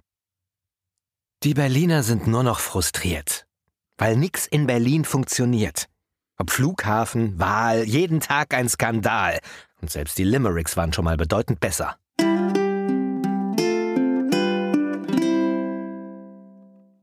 Und immerhin haben wir, haben wir zwei Limericks im, in den Kommentaren. Ja, gehabt, nicht genau. wahr? Es ist ein bisschen anarchisch, weil natürlich es irgendwie kein richtiges Thema gab. Aber Hm. ähm, Naomi hatte dann, nee, war es Naomi? Doch, genau, hatte dann äh, vorgeschlagen, dass wir doch Anti-Männertags-Limericks ähm, machen könnten. Und daraufhin hat Stefanie Folgendes gedichtet. Atemlos schallt es aus den Boxen, die Männer voll und kurz vom Kotzen. Die Herren tragen Shorts und trinken noch mehr Shots. Wundert's dann, wenn die Frauen motzen? Mitch schreibt, und das ist egal, was irgendwer anders geschrieben hätte oder hätte haben können, äh, ich muss den Limerick von Mitch nehmen, weil da kommt nämlich ein Ortsname drin vor, den ich total lustig finde, ähm, weil ich selber schon mal als Teenager in dem Ort war und aus dem Giggeln nicht rausgekommen bin, als ich in diesem Ort war. Und äh, das geht so. Es war mal ein Mann aus Hodenhagen. Der zog mit Freunden Bier und Wagen, ohne Sinn und Verstand, saufend durchs Land. Wieso machen die das? Fragen über Fragen. Woraufhin unser Ohrenblicker kommentierte, so soffen sie in Hodenhagen, bis sie tot am Boden lagen. Hodenhagen, ich meine, da kannst du keinen Teenager hinschicken, das geht doch nicht. Also, wir dürfen diesmal nicht wieder vergessen, ein Thema Nee. auszurufen. Ich war auch mal in einem Ort, der hieß Fickmühlen. war ich auch als Teenager. Irgendwas stimmt mit meiner Jugend nicht. Ähm, aber das machen wir jetzt nicht zum Thema. Nein, das Thema ist natürlich äh, Sportreporter. Sportreporter, nicht, Nicht? die Queen. Die Queen. Hm. Sportreportagen Limericks über den Nein. über 70 Jahre Thron. Na, wieso nicht? Meinst du? Okay, dann nicht. Ist, vielleicht ist das zu. Äh, aber eine Sportreportage, also wirklich in diesem, Sportreporter diesem Limerick, ja, na gut, Sportreporter Dummsprech Na gut. über 70 Jahre äh, Queen auf dem Thron. Das fände ich mal geil. Nein, nein, nicht als Limerick, einfach Ach so. nur so. Ach so. Weißt du, dieses Sportreporter Dummschwatz. Ja, ja, ja. Das ist dann irgendwie als Kommentar unter, unter Frau den Bildern Queen. von Wie war das jetzt, die 70 Jahre für Sie? War es Genau. anstrengend? Waren, waren, waren Sie überrascht von der Suez-Krise? Wie, nee, äh, nee, Moment, deutsche Journalisten fragen immer, wie überrascht waren Sie von der Suez-Krise? Und niemand, der jemals interviewt worden ist, ist jemals auf die Idee gekommen, diese äußerst dumme Frage zu beantworten mit einer Gegenfrage, nämlich, auf welcher Skala meinen Sie? Von 1 bis 10 oder? Genau. Was soll das? Naja, Also Sportreporter oder Queen? dann nimm mal die Queen. Nimm mal die Queen. Queen, die Queen, die muss wohin? Äh, naja, also vielleicht lassen wir das lieber anderen. Ich habe einen Schüttelreim gemacht. Und damit kommen wir zum Faktencheck. Nee, zum Börsenticker. Und du damit hast mich, ne? kommen Du wir kannst mich nicht zum leiden. Börsenticker. Montag, Der DAX zeigt Stärke. Dienstag, Wall Street ohne klare Richtung. Mittwoch, Juni beginnt mit Kursverlusten. Donnerstag, Rückenwind für die Nasdaq. Freitag. DAX nimmt Schlüsselmarke ins Visier. Oh. Das, Atemlos kam der DAX aus dem Wald, hob sein Gewehr, konzentrierte sich kurz und nahm die Schlüsselmarke ins Visier. Ein Käuzchen rief. Okay. Und damit sind wir beim Faktencheck. Heute wieder mit Katharina Alexander. Hallo Katharina. Hallo Katrin.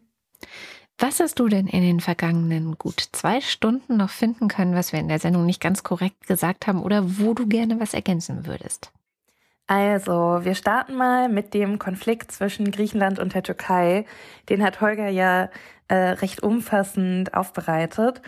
Und am Ende hat er gesagt, dass ihn dieser Konflikt in Teilen an den Nahostkonflikt erinnert. Und dann, ähm, Zitat, hat er gesagt, auch wenn es hier stärker um Territorialansprüche als um Religion geht. Und das stimmt natürlich, gerade wenn wir uns die Situation heute angucken. Aber ich fand es ganz interessant, vielleicht nochmal als Gedanken dazu, sich anzugucken, dass als es in den 1920er Jahren zu diesem Zwangsumsiedlung zwischen Griechenland und der Türkei kam, da Religion eine total starke Komponente gespielt hat. Und zwar war das Kriterium, nach dem die Volkszugehörigkeit bestimmt wurde damals, die Religion. Also Menschen, die orthodox waren, wurden als griechisch angesehen und Menschen, die muslimisch waren, als türkisch, auch wenn das nicht unbedingt ihrer nationalen Zugehörigkeit entsprach. Das nur als Ergänzung dazu. Dann hattest du dich richtig erinnert in Bezug auf den Mord im Tiergarten. Und zwar hatte Annalena Baerbock damals zwei russische Diplomaten zu unerwünschten Personen erklärt damals. Dann habe ich noch einen Punkt mitgebracht zum Thema Kriegsfatigue. Das auch nur als Ergänzung hier. Und zwar fand ich es doch auch ganz interessant, als ich mir den Deutschland-Trend dann mal angeschaut habe, dass die Deutschen mit 37 Prozent den Ukraine-Krieg immer noch als das wichtigste politische Problem gerade ansehen, auch deutlich vor der Inflation, obwohl auch jede zweite Person sagt, dass sie sich einschränken muss oder sogar stark einschränken muss wegen der Inflation. Ähm, natürlich weiß man dann nie genau, welche politischen Forderungen jetzt hinter äh, dieser Überzeugung stehen, aber das Thema wird auf jeden Fall immer noch als sehr, sehr relevant angesehen. Ähm, dann eher ein kleiner Servicehinweis. Du hattest gesagt, der Text zu der Flip-Recherche zu diesen Plastikrucksäcken sei auf Zeit online frei verfügbar. Dort ist er allerdings nur für AbonnentInnen lesbar. Aber auf der Seite von Flip selber kriegt man die ganze Recherche frei zugänglich. Den Link für die Show Notes habe ich rausgesucht. Und dann noch eine kleine traurige Zahl am Ende. Und zwar habe ich mir ähm, den Rückgang der Koala-Bestände noch mal kurz angeschaut. Und zwischen 2018 und 2021 ist der Koala-Bestand in Australien um 30 Prozent gesunken. In manchen Teilen des Landes sind sie sogar inzwischen schon ausgestorben. Und äh, du hattest absolut recht. Einer der Hauptgründe dafür sind eben diese Buschfeuer. Aber nicht alleine. Ähm, andere Folgen der Klimakrise wie Dürren, Hitzewellen oder Wassermangel insgesamt sorgen auch dafür, dass leider viele der Tiere sterben. Menno. Ja, trauriges Ende jetzt für die Sendung. Sorry. Aber umso wichtiger, dass Australien endlich die Kurve gekriegt hat mit der neuen Regierung. Vielen, vielen Dank für deine Ergänzungen und bis nächste Woche. Bis nächste Woche. Ciao. Und schon sind wir wieder am Ende der Sendung. Wie immer am Ende der Sendung bedanken wir uns bei allen, die diese Sendung überhaupt möglich machen. Das seid ihr, die Hörerinnen und Hörer, denn ohne euch keine Wochendämmerung. Wenn ihr noch nicht dabei seid, dann schaut mal vorbei auf wochendämmerung.de. Da findet ihr verschiedene Wege, wie ihr uns unterstützen könnt. Einer davon wäre bei Steady. Ihr könnt uns aber auch direkt äh, auf unser Konto Geld überweisen. Da kommt mehr davon bei uns an. Auf Steady allerdings äh, gibt es auch ein paar ich sag mal, Benefits. Und einer davon ist, dass zum Beispiel die Ultras und der Fanclub hier jede Woche vorgelesen werden. Und das kommt jetzt. Warum hast du nicht erwähnt, dass ich einen Kofi-Account habe? Was ist denn ein Kofi-Account? Was, also Trinkgeldabwerf-Webseite irgendwie. Was habe ich jetzt nur mal? Weil Holger du Konto sagtest, Kofi-Account. Okay. Sims 1. Cindy und Timmy Wüst, aber wer zur Hölle ist immer wieder Sonntagsbert? Guter Journalismus kostet Geld. Wie könnt ihr guten Journalismus unterstützen? Die Idee. Werdet Wochendämmerung Ultra. Kada und Holgi haben Abos nur bei guten Quellen, die unterstützenswert sind. Und durch euer Abo tragt ihr dazu bei und bekommt das Beste daraus unterhaltsam präsentiert. Guido Baulich. Alexander Bonsack freut sich auf das lange Wochenende und wird endlich mal ausschlafen, wieder ausschlafen, guten Espresso in Ruhe trinken und traurig Deepesh Mode hören. Marc Bremer. Oliver Delpi, Silke Dietz, Wing Commander Lord Fleshards Hausmusik. Don't wanna hear about it. Every single one's got a story to tell. Everyone knows about it. From the Queen of England to the Hounds of Hell. Da ist sie wieder. Das ist, das ist von Ozzy Osbourne. Franze, mir ist Fahrt. Erik Fröhlich, David Hasenbeck, Adrian Hauptmann, Katharina Höhl, der Jan, Matthias Johansen, Arndt J. Kästner, Oliver Krüger, Heiko Linke, Ernest Linker. Müsli Müsli Miam Miam Miam. Hü, hü, Pony, hü, sagte Conny noch einmal, ein letztes Mal, aber es passte nicht, es passte einfach nicht. Scheiß öffentlicher Verkehr, dachte Conny, nahm ihr Pony, wechselte die Straßenseite und stieg in ein Taxi. Dom, Braunbär, Wagner. Robert Niolm. Rufus Platus. Nu, sagen Chris und Moni. Jörg Scheckis schaut in der Liste nach unten und da steht Anita Schroven. There's hope, there's always hope. Joachim Urlass. Olaf und Fiete, Sodan Muss und so weiter. Jens Viehweg, Bernd und Froschi Wehmöller. Andreas Werner, Justus Wilhelm. Volker Arendt, Und jetzt der Fanclub. Julie und Sebastian, Viele Kinder haben schwer erziehbare Eltern. Nico Abeler. Katrin Apel. Für den Mars habe ich keine Zahlen, aber für den Mond kann man klar die Aussage treffen, dass er, wenn auch nicht vollständig, aus Käse besteht. Die singende Wanderwarze aus Transsilvanien. Das ist meine Band und die ist gut.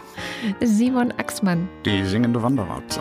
Dirk B., Johannes Bauermann, Thomas Bauer, Jan Beilicke, äh, Florian Beisel, Oben, Daniel Bayer, Peter Blachani, Simone Blechschnitt, Bibi Blocksberg.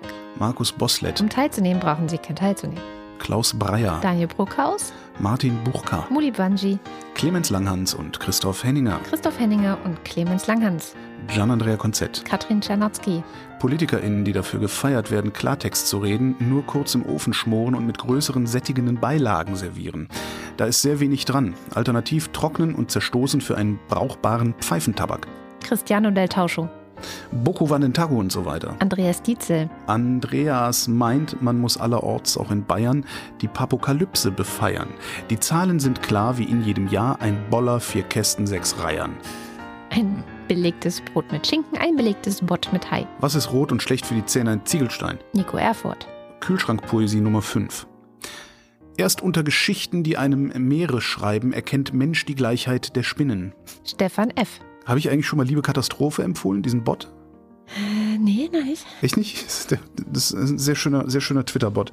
Der twittert halt so, sowas ähnliches. Also auch so immer Zweizeiler aus Kühlschrankpoesie, die meistens beginnen mit Erde wird. Ja. Oder so, Erde wird grün. Alle feiern oder sowas.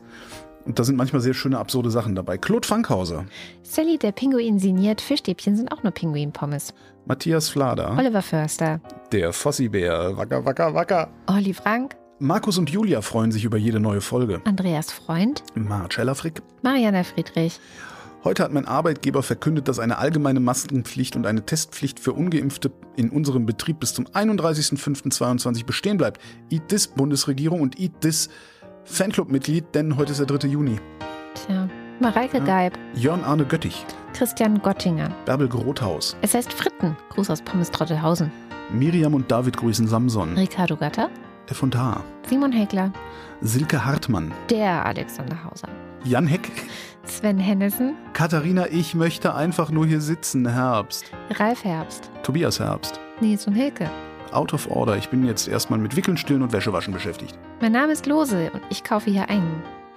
Und jener spricht von Furcht beweget, von allem, was die Insel heget, ist dieser Ring mein höchstes Gut. Ihn will ich den Erinnern weihen, ob sie mein Glück mir dann verzeihen und wirft das Kleinod in die Flut.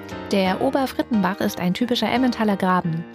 Es gab in irgendeinem Buch mal ähm, den Satz, und ich weiß nicht mehr, wo das war. Die Wurzel allen Übels ist ein Landstück, äh, das fand ich total, ich weiß nicht mehr, falls irgendwer äh, das mal gehört hat, ich würde mich sehr freuen, wenn mir dieses Zitat, die Wurzel allen Übels ist, und das, das was war das für ein Buch? Da ging es um irgendwie einen Bauernhof oder so. Lars ist vom Versagen der Politik entsetzt und trinkt jetzt Mai Tai. Andreas Jasper, Philipp Kaden, Arne Kamola, Jasmin Kieselirmak, Michael Klerner, Alexander Klink, Jessica Kogoy, Thomas Kohler, Markus Krause, Melusine. Krawel, Krawel, taub trüber ginst am Musenhain, trüb tauberhain am Musenginst. Krawel, Magali Kreuzfeld, Felix Kronlage Dammers, Pia Kronquist, Thomas und Corina. Oliver Kulfink. Wenn sich hinter dir ein Abgrund auftut, lächle und geh fürs Foto noch einen Schritt zurück. Früher war mehr Lametta. Sebastian Lenk und Henry Vize. Detmar Liesen, Nico Linder. Florian Link, Mein Name ist Ipsum, Lorem Ipsum. Sabine Lorenz, Der Lux solidarisiert sich mit Anastasia Bifang und wünscht sich mehr Akzeptanz für konsensuelle Nichtmonogamie.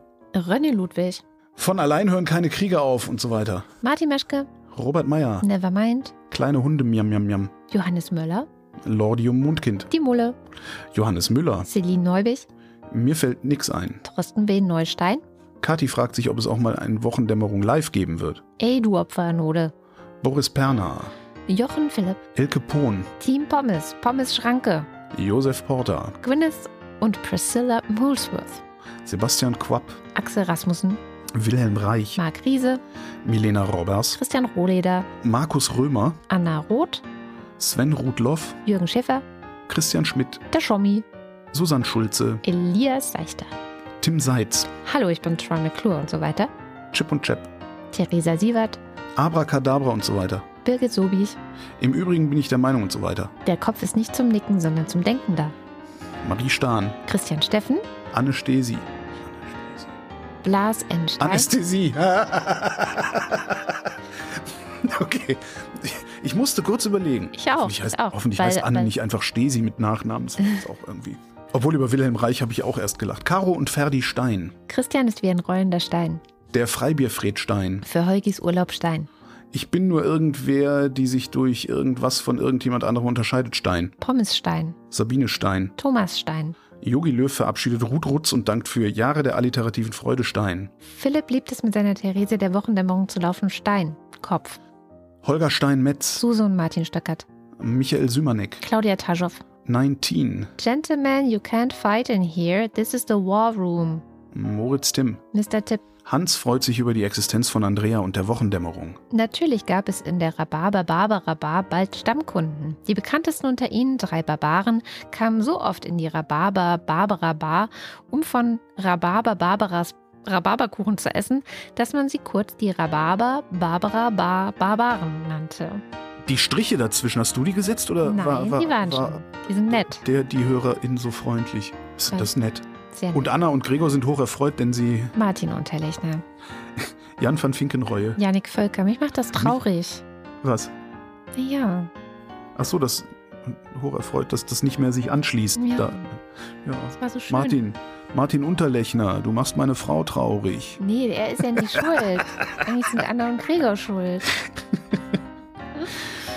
Michael Völksen, Äh, Stefan Wald, Andreas Waschk, Tim Weber, Martin Wittmann, Anja und Jan wieder in Bielefeld, Jenny Wiegand, Tobias Wirth, Alain Wohlfahrt. Christoph Ziesecke, Fürs Töchterchen, du hast die Rechnung ohne das Milchmädchen gemacht. Sabine Gehlen Der Raketenmann. und Dexter TC. Jupp. Vielen herzlichen Dank. Ja, vielen, vielen Dank für diesen Lebensunterhalt. Das war die Wochendämmerung vom 3. Juni 2022. Wir danken für die Aufmerksamkeit. Tschüss.